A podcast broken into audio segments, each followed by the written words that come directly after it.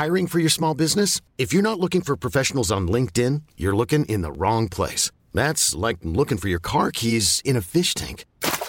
LinkedIn helps you hire professionals you can't find anywhere else, even those who aren't actively searching for a new job but might be open to the perfect role. In a given month, over 70% of LinkedIn users don't even visit other leading job sites. So start looking in the right place. With LinkedIn, you can hire professionals like a professional. Post your free job on linkedin.com slash achieve today.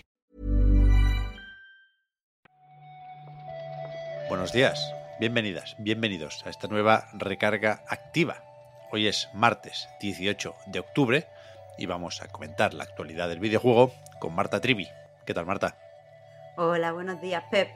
Pues mira, yo no, no me escondo. Estoy triste porque no he jugado a los Rabbits, Pep. Es verdad, muchos análisis ayer, ¿no? Bueno, muchos análisis y muy buenos. O sea, ten- yo ya tenía el hype alto, era el juego que más esperaba este año. Ahora ya no sé si, si puedo esperar los dos días que quedan para que me lo envíen.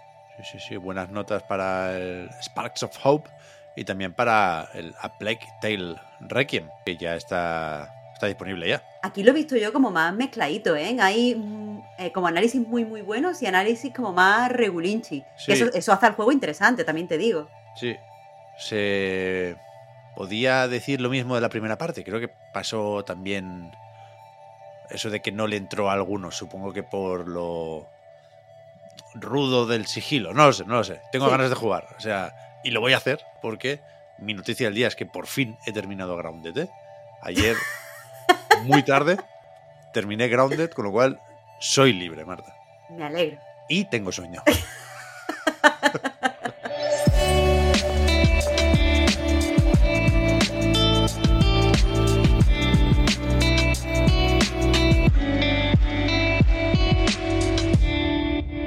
rato dando vueltas por aquí, ¿eh? No, no se me han pegado las sábanas. Pero, pero es verdad que, que- que no se me va el sueño y por lo tanto no se me va la voz de dormido. Lo siento, eso es lo que os afecta.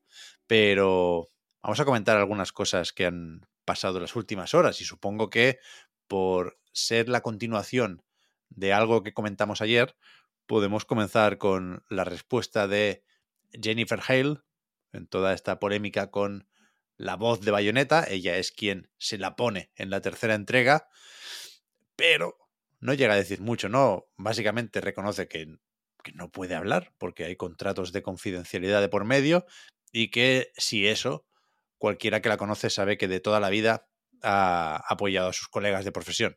Claro, a ver, leyendo entre líneas, eh, no, puede, no puede decir nada, como tú dices, ha firmado un NDA, pero sí que dice que, eh, bueno, sí que insinúa que no ha, o sea, que no sabía eh, cuál era la situación cuando aceptó el papel, es decir, no sabía la oferta a Elena Taylor, no sabía que esta la había rechazado y que simplemente pues aceptó una oferta sin más. Se nos sigue quedando en el aire eh, la pregunta de cuánto ha cobrado, porque también estamos hablando de una actriz pues con un recorrido importante, una actriz eh, conocida y eh, pues no puede hablar de si al final la oferta era la misma, si ha, si ha hecho el trabajo por 4.000 dólares, que es una oferta que además, no sé si has visto, Pep, que otros actores de voz han dicho que es un poco pues insultante. Sí, también hay alguno que dice que no se aleja mucho del estándar a falta de saber cuántas sesiones serían, pero, pero sí, sí, yo creo que va ganando lo otro, ¿no? Y, y es verdad que, que con Hale también se está intentando eh, definir su opinión, que ya son ganas, ¿eh? Quiero decir, no, no digo que esta sea la forma correcta de hacerlo, digo que es lo que nos toca hacer por aquello del secretismo, pero que le está dando me gusta a muchos mensajes que básicamente intentan calmar un poco los ánimos diciendo que, que, que no sabemos realmente qué ha pasado aquí y la pelota está en el tejado de Nintendo y de Platinum, claro, desde el primer momento. Y yo con las horas que han pasado voy teniendo claro que, que no van a responder. Es decir, que no vamos a tener un, una versión oficial o del otro bando de este tema que a mí me sigue apenando un poco. Pero bueno, veremos si, si acabamos sabiendo más. Yo soy la primera que, que me encantaría saber todo esto, me gustaría que las cosas se aclararan, pero también te digo, Pep, que, que habiendo trabajado un poquito de, eso, cuanto menos se pronuncien la- las compañías en este caso, mejor, porque digan lo que digan, al final quedan mal. Es decir, se dicen que hicieron una oferta mala a una actriz eh, que necesitaban, quedan mal. Pero si dicen que no, que esto no es así, la dejan de mentirosa y quedan un poco mal también. O sea que en este caso el silencio les beneficia a ellos. Ya, supongo que sí, supongo que sí. Hay. Iba a decir, hay esperanza. No lo creo, no van a volver a grabar las voces de Bayonetta 3. Pero si hay historias de estas, líos con editoras o mal, malos entendidos y malos rollos entre desarrolladoras y publishers que, que acaban más o menos bien. Esto no es una reconciliación porque hay un cambio de editora de por medio. Pero eh, el otro día se nos pasó a comentar que desde Mojiken Studio y Toque Productions han llegado a un acuerdo con P-Cube, que era esa editora a la que acusaron de eh, gastar en otras cosas el dinero que habían recibido de una subvención o una ayuda para juegos asiáticos, porque su juego, A Space for the Unbound, eh, transcurre en Indonesia y está hecho en Indonesia.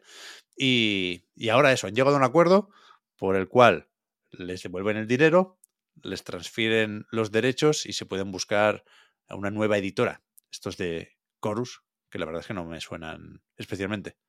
Claro, la noticia original eh, pues eh, se conoció el, agosto, agosto pasado, donde específicamente pues, pues, decían eso, que habían recibido una subvención eh, que quería premiar la, diversidad y la representación en el juego y que lo que había hecho PQ era pues un poco esconder que habían recibido esta, pues esta ayuda y como tapándolo un poco con que también habían recibido un premio y no dejando claro, no habían tenido básicamente transparencia con, su, con sus socios. Ahora en el nuevo comunicado, pues básicamente dicen que está todo arreglado, que a Space for the Unbound se, se va a publicar, como tú has dicho, Pep, manteniendo ellos los derechos y básicamente que, eso, que se ha solucionado. Van a, llevar directamente a Steam los de Toque Productions el juego, pero eh, con este acuerdo también se confirman versiones para todas o varias consolas y, sobre eso, sobre la fecha de lanzamiento, deberían darnos más información pronto, añaden en el comunicado, lo cual supongo que es una buena noticia, ¿eh? porque el juego pinta muy bien y lleva pintando así desde hace un montón de tiempo. Se anunció hace mucho, lo hemos visto varias veces, la última en el Tokyo Game Show de este año, nos lo comentaba Albert cuando volvió de ahí, Albert García, y, y hay una, sigue habiendo una demo en Steam a mí me parece muy recomendable este rollo así rural que hemos recuperado desde Japón con Shin-Chan últimamente, ¿no? Con... Bueno, recuperado regular. Bueno, pero con... oh, no me sé el nombre y mira que con, el vídeo de Tim Rogers prometí aprendérmelo. Eh, Natsuno... Botsuyakumi, no, no, me lo he inventado, me he tirado a la piscina totalmente, Marta. Pero se me ha entendido, se me ha entendido el del chavalín con, con la red de cazar mariposas, joder. Sí, sí, la semana eh, infinita te refiere. Yo no me lo sé en japonés, iba a mirar en japonés, pero no me lo sé. Bakuno Natsuyasumi. Es que igual sí que. Bueno, no sé, no lo voy a intentar más, perdón. Aquí lo que creo que es importante eh, recordar, Pep, es que no, e, este no era el único caso o el único, eh, pues la única acusación que había recibido PCube, porque el pasado septiembre, de nuevo, otro, otro estudio, en este caso tailandés, también le acusaba de pues, no ser transparente con ellos y de no eh, haberle dado la financiación que habían recibido, e, exactamente la misma, la misma táctica. En este caso, el estudio era Corecel y ah, por lo que sabemos eso no está solucionado, eso sigue pendiente. Ya, a ver si, si se aclaran las cosas también con esa, con esa discusión. Una noticia, Marta, sobre la que, la verdad, no sé absolutamente nada pero debería ser fácil de leer y es uno de los pocos titulares que hemos encontrado esta mañana, pero al final es, una compra, que esto ¿no? Implica movimiento y, dinerico.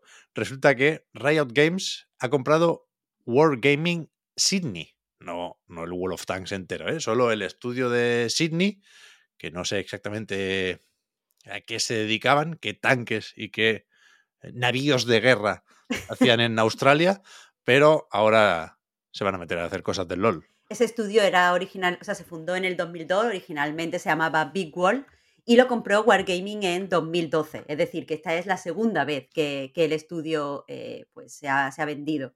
Eh, aquí lo interesante ahora de, de, cara a trabajar con Riot es que lo que hasta este momento era el estudio parece que se va a dividir en dos. Por un lado, los desarrolladores pues van a trabajar con, con Riot, se va a llamar eh, Riot Sydney, si no me, si no me equivoco, mientras que la parte que se dedicaba al publishing, publishing pues se va a mantener trabajando para Wargaming y eh, simplemente van a compartir oficina, parece.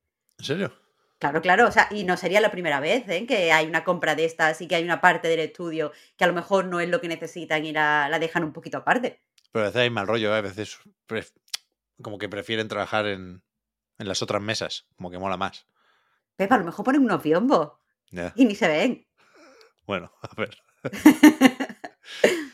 Después esto lo hemos dejado para el final porque tiene que ver con lo de marcar cosas, eventos en el calendario o en la agenda, aunque lo podríamos haber puesto antes un poco como réplica al anuncio del evento de Silent Hill. Ese Silent Hill Transmission, recordad que es mañana por la noche, ¿eh? Pero el día 30 toca Resident Evil Showcase para que Capcom nos enseñe más sobre esta nueva versión de Village, este Gold con añadidos, ¿no? Con DLCs, con la hija y demás. Y sobre todo, creo que más interesante, el remake de Resident Evil 4. También habrá alguna sorpresilla. Aquí lo único malo parece es la hora, porque de nuevo es un evento de estos de madrugada, en este caso la madrugada del jueves al viernes, y se emite a las 12 de la noche. Lo que para mí significa que lo veo por la mañana, Pep. Bueno, no está mal. Que no está mal. Con la luz apagada, a ver si te sacan un susto con el zombie. Mira, veo en, el anuncio, o sea, en, la imagen del pequeño adelanto, es una calabaza de Halloween, lo que veo aquí en la esquina. Pues sí, sí, sí, hay calabazas, claro es muy cutie. Pero que eso, que no, que no. A mí no hay, no hay zombie que me mantenga despierto hasta las 12, ¿eh? Cuando trabajo al día siguiente. No, no, no, no, no. Me apetece bastante Resident Evil 4, ¿eh? Mira que ahora, ahora sabemos que es medio intergeneracional. Digo lo de medio porque solo hay versión de Play 4, no, no de One. Pero, pero este va a estar bien, porque claro, Resident Evil 4 tampoco lo vamos a descubrir ahora. Está bien, está bien, está bien. Me interesa. O sea, hay más curiosidad por lo de Silent Hill, pero supongo que hay más garantías con lo de, con lo de Resident Evil, hasta cierto punto. Está bien. Me parece, me parece bien eh, tener un hype moderado por ambas cosas. Están de enhorabuena los fans de Survivor Horror, Marta. Eso sí, eso siempre además, ¿eh? Siempre están de enhorabuena. Ojalá haya un pique bestial entre eh, estas dos parejas de juegos. Silent Hill Resident Evil y Callisto Protocol Dead Space Remake. Muy mal rollo. ¿no? Al final no podemos tener cosas bonitas. Si no podemos tener la voz de Bayonetta 3, o la voz de Bayonetta en Bayonetta 3, no podemos tener nada. Bueno, pues nada, un mensaje precioso para continuar el día. Di que sí, Pep. Es verdad, ¿eh? La guerra y la desesperación. Bueno. Tú piensas los rabbits. Piensa los rabbits, Pep, que eso es lo bueno y nadie se pelea con nadie. Bueno, se pegan unas cuantas hostias, pero de buen rollo, es verdad. Pero de buen rollo, buen rollo. Es verdad que hay ganas de rabbits, ¿eh? Me cago en la leche. Mañana más. Gracias, Marta, por haber comentado hoy la jugada. Vamos a grabar un podcast preguntitas, os lo digo ya. Y luego volvemos a ver cómo está la actualidad del videojuego. Muchas gracias, Marta. Hasta ahora. Muchas gracias a ti, Pep. Hasta mañana.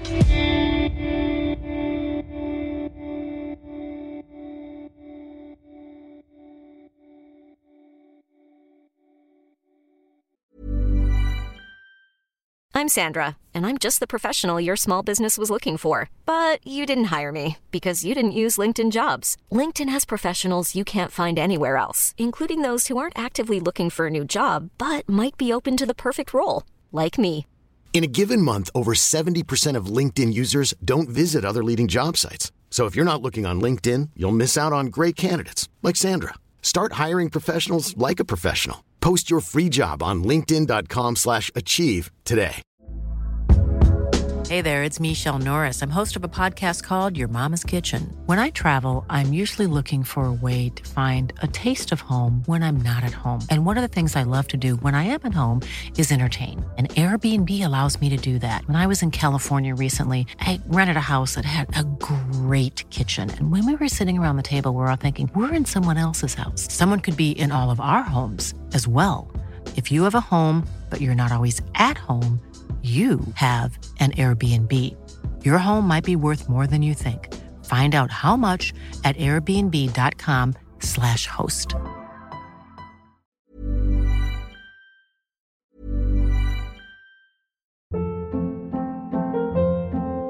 Hold up. What was that? Boring. No flavor. That was as bad as those leftovers you ate all week. Kiki Palmer here, and it's time to say hello to something fresh and guilt-free. Hello Fresh. Jazz up dinner with pecan-crusted chicken or garlic butter shrimp scampi. Now that's music to my mouth. Hello Fresh. Let's get this dinner party started. Discover all the delicious possibilities at hellofresh.com.